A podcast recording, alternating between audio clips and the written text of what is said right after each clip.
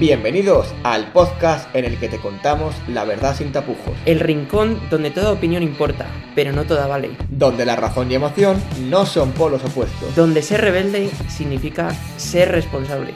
porque esto es Rebeldes con Causa. Comenzamos.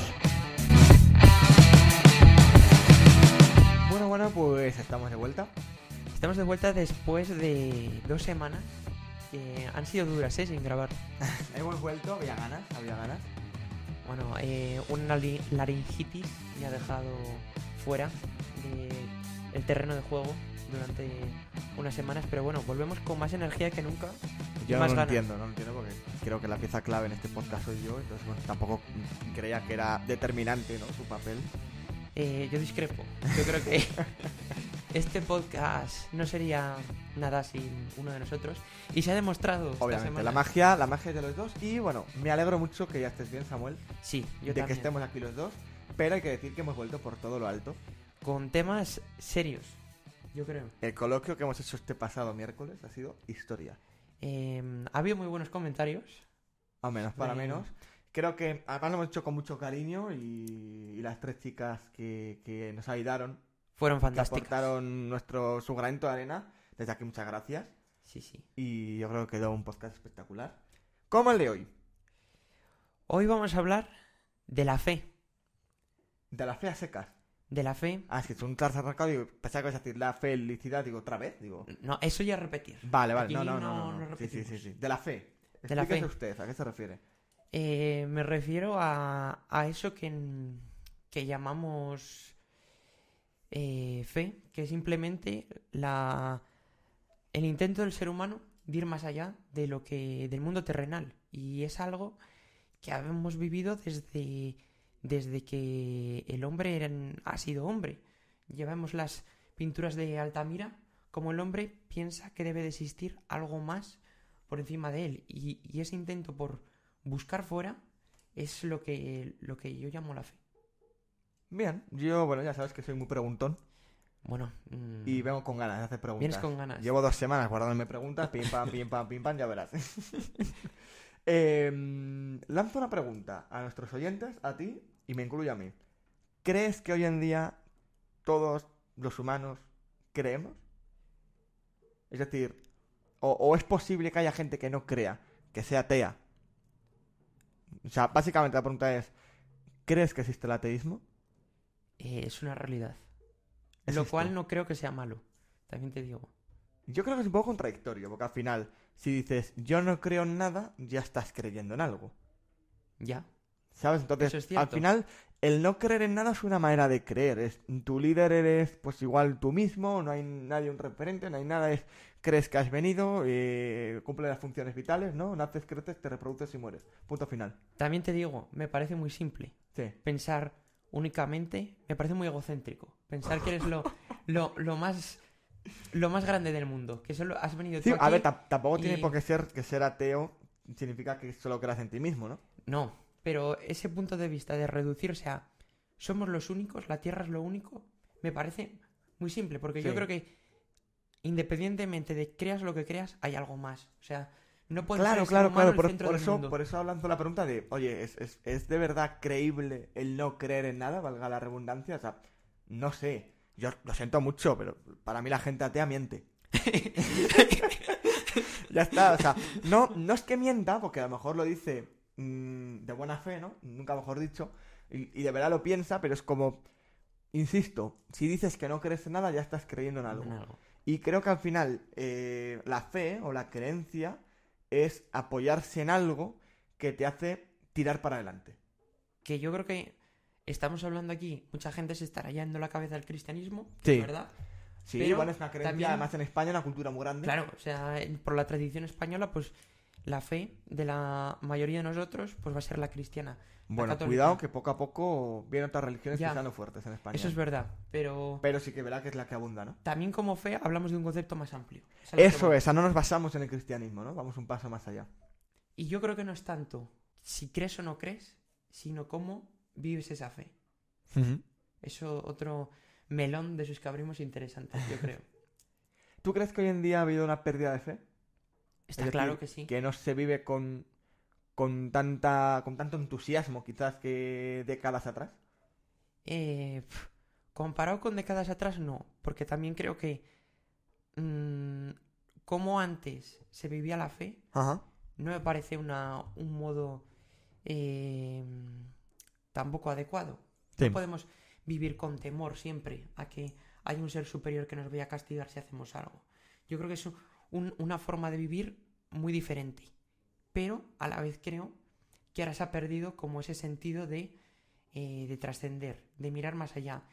Y eso está llevando a, a muchos problemas de hoy en día, que lo hemos hablado ya en otros podcasts, pero yo siento que muchos de esos, de esas realidades que, que existen, de personas que no encuentran un, un sentido a su vida, un- una dirección, un, un lugar hacia donde ir, es porque no tienen ese, ese algo que les llama a ir más allá de ellos mismos. Es que, eh, perdóname, porque según vas hablando se me ocurren demasiadas preguntas, pero bueno, vamos a seguir hablando de este tema, ¿no? Eh, y yo creo que es verdad que al final cada uno tiene que ser capaz de encontrar ese punto de, de creencia. Todos tenemos puntos de vista y opiniones, y esto también de alguna manera una opinión, ¿no? Y, y creo que obviamente basándonos en el respeto, es igual de respetable un tipo de creencia, un tipo de fe que otro, pero también la intensidad con la que se vive esa fe. Ese es otro, otro, otro problema grande. Sí, que, que está unido, ¿no? A, a lo que estamos hablando. O sea, al final yo lo- a donde quiero llegar. Por ejemplo, en el cristianismo, ¿no? Para poner un ejemplo. ¿Es igual de válido la persona que va a misa, por ejemplo, todos los días o todos los domingos, que aquella persona que solo va a la comunión de su sobrino, por ejemplo, o de su primo? Como persona que está entre medias, entre unos y otros, Yo me incluyo ahí yo, también, ¿eh? yo creo que, que, que es igual de válido. Cada, la fe se debe de vivir cada uno de una forma personal. A ti te puede valer mucho ir a misa Sí, y fenomenal, y a mí no me puede valer nada salir de allí y decir, correcto. esto no me sirve para nada. Es más, te voy a decir una cosa. Hay mucha gente, con todos mis respetos, que va a misa todos los domingos y va de mega guay diciendo, "Oh, yo voy a misa todos los domingos y tú no.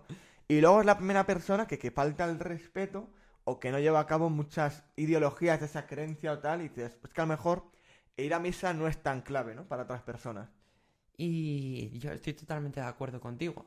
Es muy fácil eh, siempre estar cerca de esos entornos, pero luego después no hacer, no vivir lo que en teoría estás adorando, lo que intentas creer. Y, y de esa gente hay mucha, más de la que creemos. Sí, no, no, no, es verdad. Y al final, o sea, lo que hablaba antes es un gusto. Igual que a uno le gusta ir a ver al fútbol al estadio y animar a su equipo, otro prefiere quedarse en casa leyendo, otro le gusta ir al cine a ver la última película que han sacado. Pues eso también es un gusto, pero creo que al final es algo más, más grave y más serio que, que es eso, que es en qué basar nuestra vida, ¿no? Y yo creo que es que, mm, en el fondo, estamos hablando de ir a misa, que es un acto conjunto de Sí. comunidad, pero la fe se vive en la calle. Y yo creo que en el día a día es donde se demuestra eso. Sí, o sea, por poner, mano bueno, en- creo que en ambos casos somos cristianos. Sí, ¿Vale? Eh, la vida de Jesús, ¿no? Que, que yo creo que la mayoría de nuestros oyentes pues estará un poco al día de, de la vida de Jesús y tal. Jesús, bueno, pues sí, estaba el acto de la Eucaristía de la misa, pero es que su vida se basaba eso, en lo que dices tú, ¿no? En el día a día, en los pequeños actos, en los pequeños gestos, y, y bueno, creo que eso es lo importante, ¿no? y, y en los que menos tenían y en los que menos eh, necesi- los que más necesitaban Sí, y los que menos le podían devolver algo, porque no estaba cerca ni de los fariseos, que eran los que más tenían, no, estaba pues a, pie de calle y con la gente. Y fíjate, hilándolo con nuestro tema, creo que la iglesia como institución cada vez se aleja más a lo que Jesús quería representar en su día. Porque se aleja más de la gente. Efectivamente. Y ese es otro melón interesante, ¿no? De mm, ¿a dónde va a parar esto? Porque hilándolo también, por ejemplo, con los jóvenes, ¿no? Que al final es el futuro de, en este caso, una religión, el futuro de la sociedad, de la vida. Con todos mis respetos, creo que muchos jóvenes, por no decir la gran mayoría, eh, hoy en día ven la religión como un cachondeo, como algo ridículo, como algo de más broma de pero cómo va a asistir, cómo tal, cómo va a hacer tal, no sé qué, no sé cuál. Porque quizás estamos dejando escapar la esencia que Jesús sí que tenía, ¿no? Eh, eh, tienes toda la razón. Y O sea, con todos mis respetos, para un niño de 8 años o un adolescente de 15 años, ir a misa y estar 40 minutos, ahora me levanto, ahora me siento, ahora voy y me da un trozo pan. y ahora rezumo en Padre Nuestro, no simboliza ni va a simbolizar nada. Para la mayoría de jóvenes, ojo, que hay mucha gente que sí, y yo lo respeto y mucho, pero para hay muchos que no. Pero es que si te vas a los, a, a los colegios, tal y como se enseña la religión o incluso las catequesis, Sí. te dan ganas de no creer. No vuelves. Claro, claro, claro, es que hay muchas maneras. Y ese es el problema, y yo creo que eh, uno de los fundamentos que hace que quizás el ateísmo hoy en día esté tan desarrollado. Que vayan unos niños a la comunión y después de la comunión no vuelvan a misa. Bueno, es que hay mucha gente que va a la comunión por otros motivos, ¿no? Ya, eso es verdad. La foto, el regalo, No. eh, el after party, el post party, el todo lo que hacemos, pues oye. Pero claro, eso es quizás más problema de los padres, ¿no? Que de los niños. Yo creo que sí. Y mm, por otro lado, eh, estamos hablando de, claro, los jóvenes no estamos incluidos en la iglesia, pero las mujeres, Esa es otra. Que, ojo, una cosa, nos tiene que quedar claro que hay muchos jóvenes y hay muchas ramas hoy en día dentro del cristianismo y tal que chapó y me alegro muchísimo por ellos y que viven mucho más la religión que a lo mejor adultos, ¿no? Y que nuestros abuelos. Pero bueno, que estamos hablando en líneas generales, ¿no? sí, eso es. La mujer. La mujer, mm, yo creo que la iglesia ha dejado de lado a la mujer. Porque Pero es que nunca la tiene en cuenta. yo creo que sí. La mujer está A ver, incluida. sí que la tiene en cuenta, ¿no? Por la figura de la Virgen María. Ahí está. Pero en lo que es Se la ha visto siempre en un escalón por debajo. las estructuras de, de poder de la iglesia, Eso al es, final eso es. acaba siendo el sacerdocio, mientras la mujer no pueda acceder al sacerdocio o mientras la mujer no ocupe puestos de responsabilidad dentro de la iglesia, que el Papa Francisco está dando los primeros pasos, pero no es definitivo, la mujer no se puede sentir incluida en un sitio en el que pueda aspirar a lo mismo, porque estamos viviendo una sociedad en la que hemos hablado el miércoles de la igualdad y Claro, de cómo la claro, mujer puede aspirar a todo lo que quiera y dentro de la iglesia la mujer no puede aspirar Sí, a pero aquí entra, aquí entra un debate muy interesante que es dos cosas. En primer lugar, cuando se forma la iglesia, pues desgraciadamente el papel de la mujer estaba quizás pues un escalón o varios escalones por debajo Pero del hombre. eso, fíjate, Y- probablemente sea sí. falso. ¿En qué momento que vale que el Evangelio está escrito que había 12 apóstoles Ajá. únicamente y que todos eran hombres? eh, me resulta extraño. Cuando Pero luego es lo que está escrito, ¿no? es lo que está escrito, pero me resulta muy extraño. Sí, yo no me lo la creo por parte de- de Jesús, pero sí por parte del resto, ¿no? Porque creo que así lo dictaba la, la sociedad. Pero tampoco, tampoco creo que en, en- tal y como se habla de la mujer, cómo Cristo se acerca a la mujer en el Evangelio, sea eso real. Yo creo que es un invento de la sociedad que ha utilizado eso para, para someter a la mujer. en la Biblia, sentido. el libro más vendido de la historia y, y que se... No, es verdad, ¿no? Sí, sí, no, no, hacer, libros yo negros, creo, sí. salvo que saquemos algún día tú y yo un libro. Entonces, bueno, Todo está por el mercado.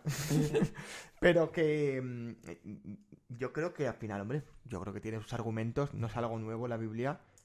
Y yo, bueno, te lo puedes creer, no te lo puedes creer, puedes creer que es un falso mito, pero hombre, 12 apóstoles, 12 hombres de toda la vida. Y aquí entra el debate que es a donde quería llegar de... Hay mucha gente que, incluido muchas mujeres, que no piensan que la mujer deba de tener quizás ese papel de sacerdocio u otros papeles en la iglesia, por cultura y, y por, por la historia del pasado. Ya, ahora todo es respetable, cada uno vive la Yo no opino así, ¿eh? Yo de no lo su veo forma, así. yo tampoco lo veo así. O sea, si porque queremos igualdad, Yo realmente no entiendo a dónde va. Sí que oyes hablar y hablan de, del misterio, del- de tal, que pero en el fondo yo no, yo no encuentro una razón de peso sí. para impedir a la mujer acceder al sacerdocio. Yo, ¿sabes qué es lo que pienso?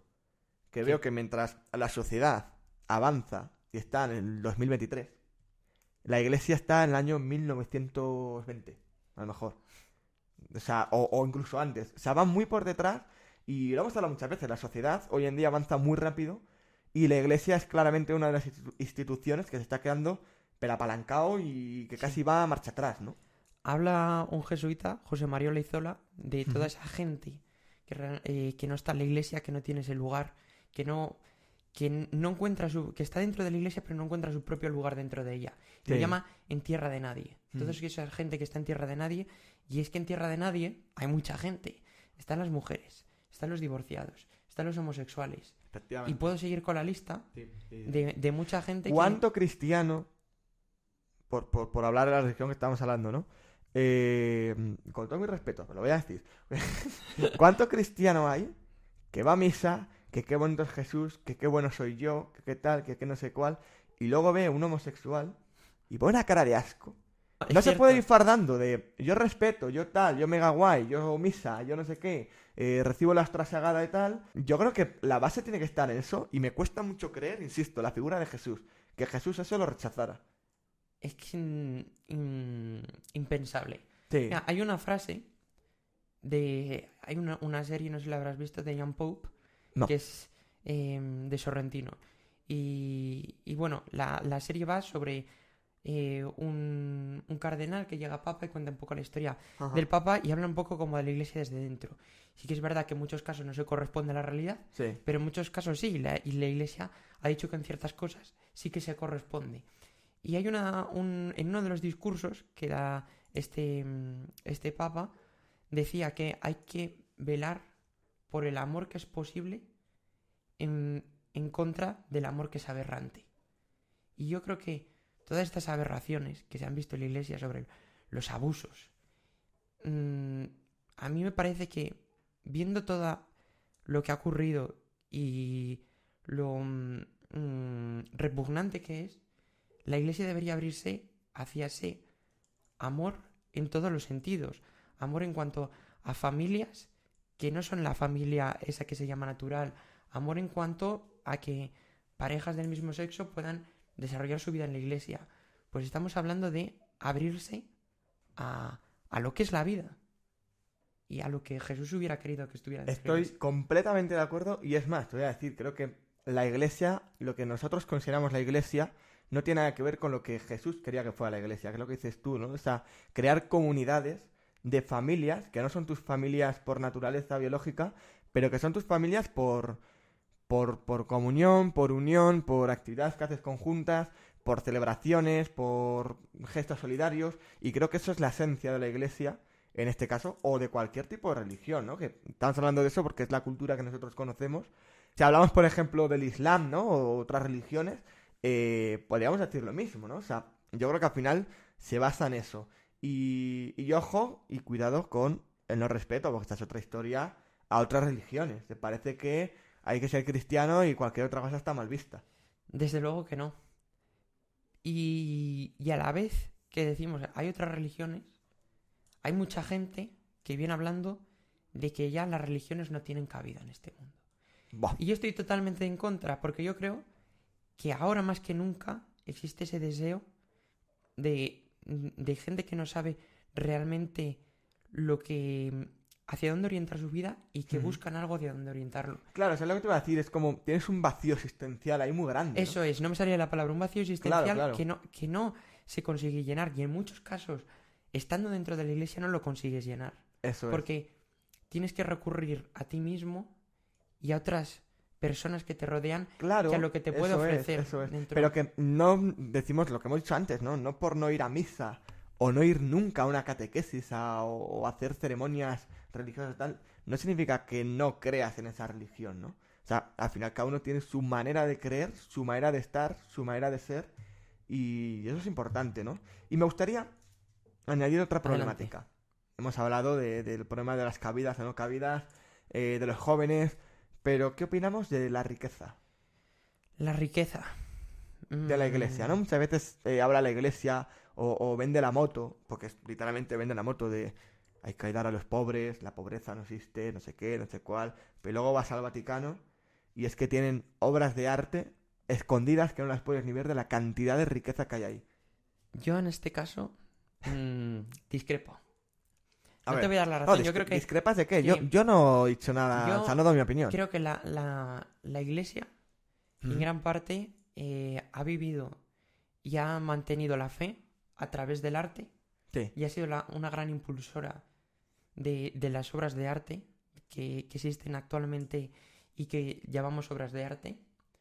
Y a la vez eh, hay una corriente, no sé cómo, tiene un nombre muy, muy extraño, muy raro, Ujú. No me acuerdo ahora mismo, pero habla de eso, de que actualmente quizá también sería necesario que la iglesia volviera a eso, a través del arte, a través de, los- de la arquitectura, a volver a mostrar eso que no se puede mostrar con palabras. Y yo recuerdo, y es que puedes decir, menuda tontería, ahora mismo, lo que estás diciendo, pero yo recuerdo entrar a la Sagrada Familia Sí. y yo creo que es una experiencia que dices, te sobrecoge. Entrar a, a- a ese templo, que es verdaderamente Ajá. una obra de arte, te invita a creer. te Sabía yo que invita a pensar que hay pisado algo más. Barcelona. no soy muy amigo de, de lo culé, ya lo sabes tú, Sí, pero sí, sí. la Sagrada Familia es una excepción. Sí, pero yo creo que, que puede pasar a, a mucha gente con, con otros ejemplos, ¿no? De, de monumentos religiosos muy importantes históricos o simplemente figuras o, o referencias, ¿no? Y creo que eso es importante y, y no lo discuto, pero la cuestión es, con la riqueza que hay y, por ejemplo, con los altos cargos, ¿no? De la Iglesia, no hablo del Papa, sino quizás un poquito más abajo, porque creo que, o al menos el Papa que hay ahora mismo es el que menos problema tiene y el que menos manda. Eh, que hay mucha gente ahí que, que debería dar un ejemplo muy grande que, que solo lucha por poder y por riqueza. en eso, en eso no, mm, no te puedo, no te lo puedo negar. También creo que, que es un, en el fondo, la Iglesia, estamos hablando de que para muchas cosas Sí. no se corresponde a la sociedad, Ajá. pero para muchas otras sí. Hombre, obviamente. Y, y en ese sentido, en este sentido, que la Iglesia tendría que ir en dirección contraria a la sociedad, está haciendo lo mismo. Porque Ya. muchas veces los que deberían de ser personas de fe se convierten en políticos. Cosa que no debe de ser verdad, es verdad. Mm, lo que lo que debería existir dentro de la iglesia. Y mm, otra cosa que yo creo que eh, tenemos un problema muy grande en cuanto a lo que es los dogmas de la iglesia o las creencias, la forma que se nos dice que tenemos que vivir. La cultura, esa que decías tú, de cómo se vivía la religión antes, yo creo que existe todavía una cultura del miedo. Ah, De miedo. no puedes, del miedo a si haces algo, eh, vas a ser castigado. A no puedes mm, hacer determinadas cosas que, que en el fondo no tienen ningún sentido. Y aquí hay una frase de, de San Agustín, que ha sido uno de los mayores teólogos del- de, de la historia de la iglesia, que decía, que decía, ama y haz lo que quieras. Y yo creo que es que ese debería ser el mensaje de la fe. Ama y haz lo que quieras. Mientras esté el amor, ¿quién es alguien vestido de lo que esté vestido con sotana para decirme a mí cómo tengo que vivir? Sí, Esa sí, doble moral, ¿qué superioridad moral tiene alguien? Y yo creo que en la iglesia no debería existir esos escalafones de jer- jerárquicos de superioridad moral, porque nadie es superior a nadie, y menos en, en este ámbito. Y es que es algo que va en contra totalmente de lo que venimos hablando antes. Tal cual, estoy muy de acuerdo. Por ejemplo, por poner un ejemplo, si tú en una iglesia entra, eh, pues yo qué sé, una persona con, con malas pintas o, con pintas extrañas, bueno, es que no sé cómo decirlo, ¿no? Por, llamarlo de alguna manera, estoy seguro que la gran mayoría de las personas que estuvieron ahí dentro iban a poner mala cara. Y, y volvemos a lo mismo, va en contra de la figura de Jesús, ¿no? Y de la esencia de lo que es la iglesia, en este caso, o la religión en cualquiera de los casos, ¿no? Y creo que eso es lo importante, ¿no? De, respetar, ¿no? Más que nunca y más en la sociedad que, que vivimos hoy en día. Coge tu cruz y sígueme. La expresión de la fe en una frase, una forma de vida con mayúsculas, abrazar nuestras más profundas dudas y nuestros lastres diarios para ser capaces de ayudar, servir, amar, sin complejos ni excepciones. Hablaban antes de dudas, y es que ¿cómo podríamos ser creyentes sin tenerlas? Porque al contrario de lo que se pueda pensar, creer no es nada fácil. Atreverse a creer es tener la humildad de no creernos el centro del universo, la valentía de asumir que no podemos tener todas las certezas, el reto de saber escuchar cuando hay silencio, el respetar a quien no es capaz de sentir lo que uno siente. Ahí está el misterio de la fe. Sé que hablar de religión en el mundo de hoy no es popular. Quizá algunos de nuestros queridos oyentes lo pensáis al escuchar este podcast, pero creedme, a pesar de ser creyente, os entiendo. La deriva de la iglesia de hoy es profundamente decepcionante incluso para los que estamos dentro. Pero lo que falla no es el mensaje de Cristo, ese es atemporal.